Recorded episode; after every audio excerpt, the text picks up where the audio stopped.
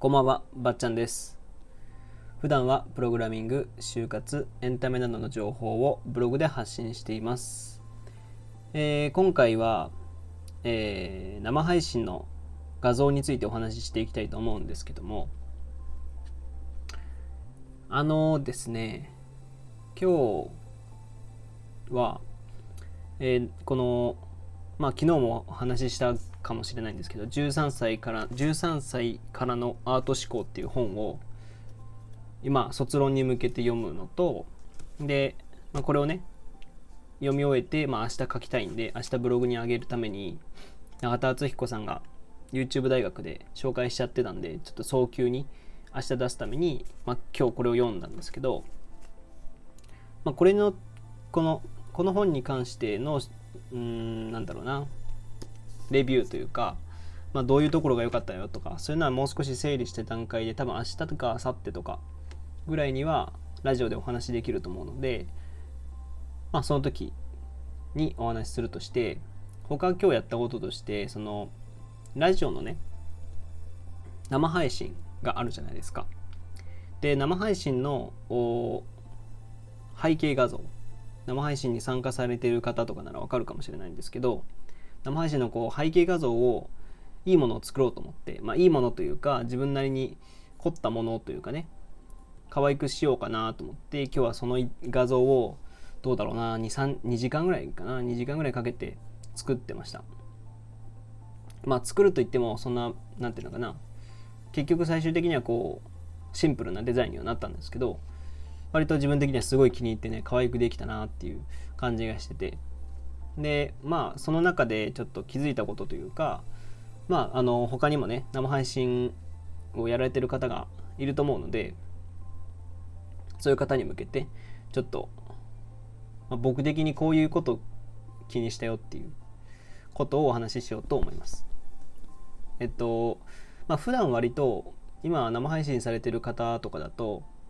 背景画像を決めるか決めないかっていう背景画像を挿入挿入するかしないかっていう選択が出てくるときに挿入しないっていう人が多いと思うんですよ。でそうなるとこうあのなんていうのかな赤と紫と青みたいなこうバックのこうなんて言えばいいんですかねこうコントラストのあるぼやーっとした感じの背景画像が勝手に入るんですよデフォルトで入るんですよ。でえっとそれをアーカイブとして保存するときには、えーなんかこう正方形に切られた自分のあの画像自分の画像になるんですよ。自分のプロフィールの画像にデフォルトは設定されるんですよね。で、まあ、背景画像を設定した場合には、まあ、上からどうだろうな1割ぐらい上から1割ぐらい下から2割ぐらい減らされた切られた画像がトップに正方形で並ぶ正方形でこうつくわけですよ。ってなってくるとまず意識しなきゃいけないのはそのスマホの画像スマホ画像の大きさ縦長の大きさのうち下の方と上の方は切られるっていうこと。あと横もちょっとね横もまあ 5%5% ぐらい切られるっていうイメージで切られるんですよ。その区画には文字とかあのなんていうのかな切られ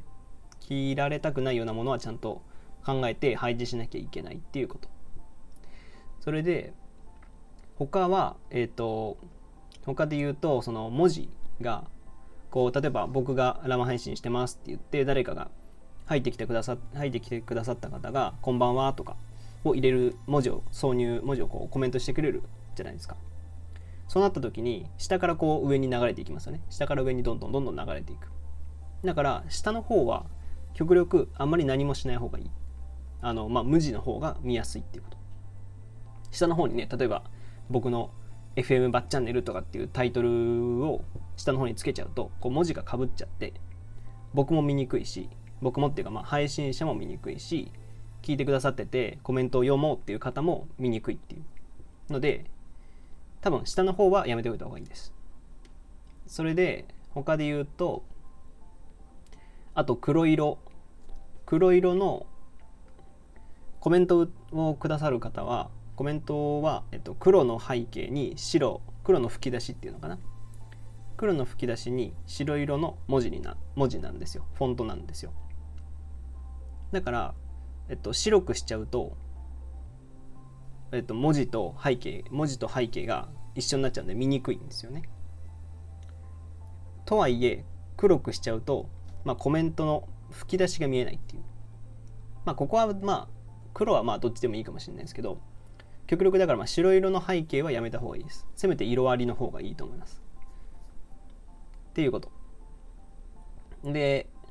まあこれは人によると思うんですけどあとは。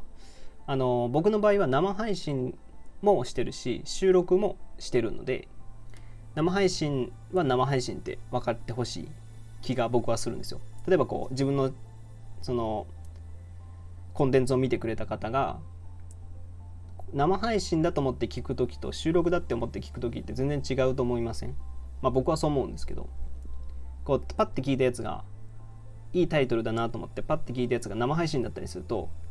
まあ、時間とか見ずにねパッて生配信だったりするとすごい長かったりやっぱその生配信してる時って最初誰も来なかったりするんで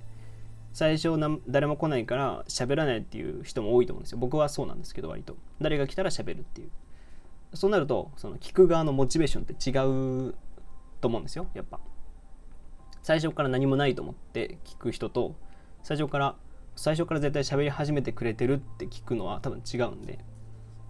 だから、まあ、画像自体に生配信っていう、まあ、ライブとかね生配信とかっていう言葉があった方が僕はいいと思います。はい。まあそれぐらいかな。他はまあできる限りシンプルの方がいいですね。シンプルな方が。まりごちゃつくと文字と文字がごちゃ文字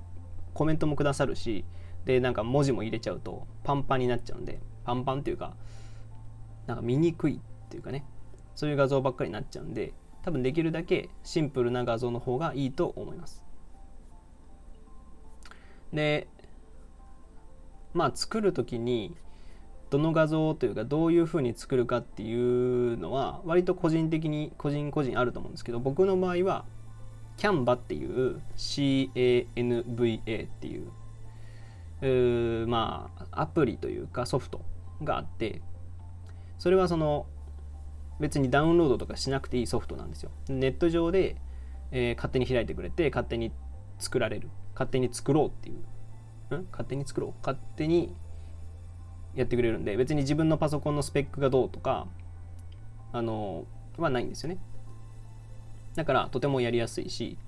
保存もある程度はそのキャンバの方で保存してくれるんで昔使ったね、アップロードした写真とかを使いたいとか、アイコン使いたいっていう場合も使えるんで、僕はそれをおすすめしてます。で、えっと、何ですかね。何を言おうとしたんだっけな。あ、キャンバの使い方というか、キャンバ自体は、まあもちろん検索してもらってもいいですし、僕のブログで、あの、バーチャル背景の記事が上がってるんですけど、バーチャル背景の作り方とかの記事が上がってるんですけど、その記事の中でも、あのキャンバのキャンバへのリンクだったりっていうのも書いてあるんでそちらを見ていただけると割と分かりやすいかなと思います。でキャンバの中でもテンプレートってたくさんあるんですよ。例えば Facebook 用とか Instagram の投稿用とか、えー、何ですかブログのバナー用とか。で大きさが全然違うのでまあこの生配信のために使う画像の大きさ的には Facebook のストーリーと同じ大きさだと思っていいんですよ。多分。